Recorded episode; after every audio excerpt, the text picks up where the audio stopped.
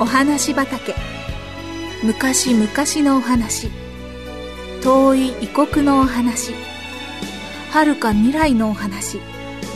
それからすぐお隣のお話。ほんのさっきのお話。今日はあなたに届けます。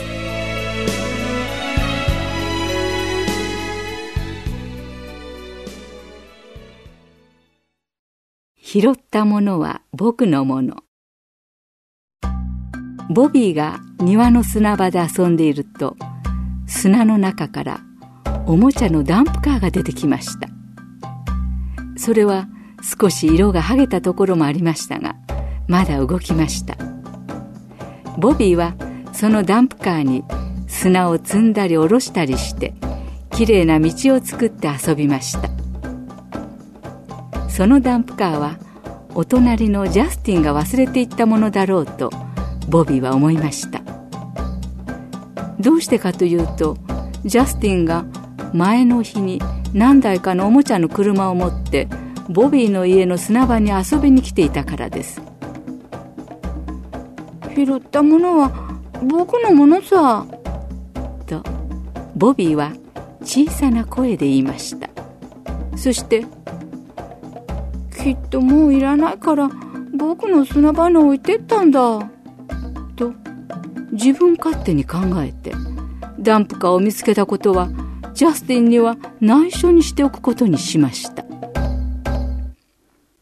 次の日ボビーは三輪車に乗って家の前の通りをずっと先の方まで行きました。するとそこに青いボールを持って遊んでいる一人の男の子がいました。ボビーはそのボールに見覚えがありました。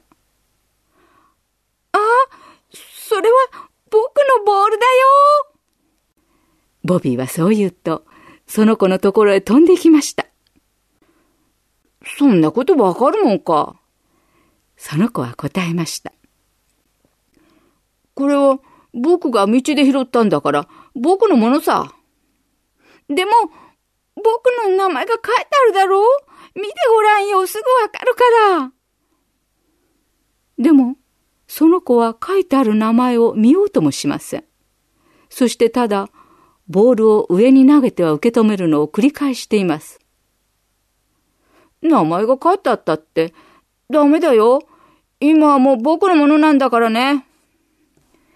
そう言うと、その子はボールを持って家の中にかけていきました。ボビーは泣き出してしまいましたボールは確かにボビーのボールでした。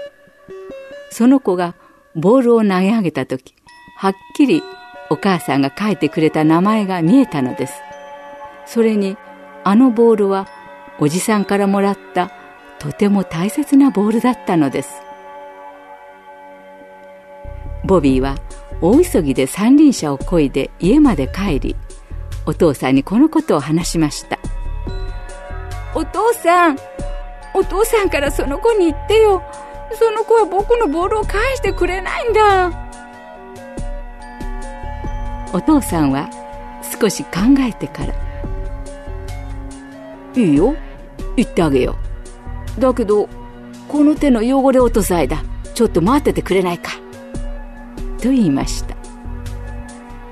お父さんはその時車を直していたので手が真っ黒に汚れていたのです。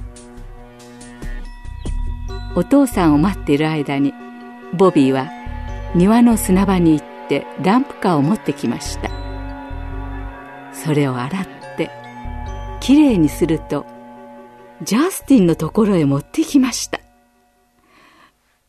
これ君がうちの砂場に忘れたんじゃないかと思ってわあよかったどうもありがとう。ジャスティンは言いました。どこに行ってしまったかと探していたんだよ。これ、あんまりかっこよくはないけど、とても気に入ってるんだ。持ってきてくれて、本当にありがと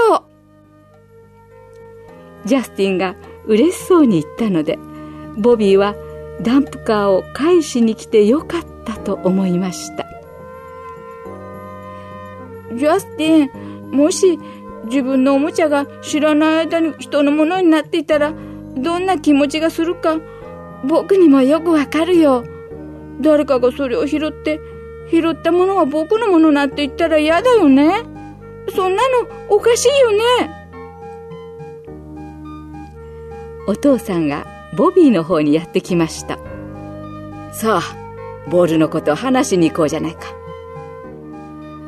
お父さん、その子、ボールを返してくれると思う？と、ボビーは聞きました。さあ、どうだろうね。そしてお父さんはウインクしながらこう言いました。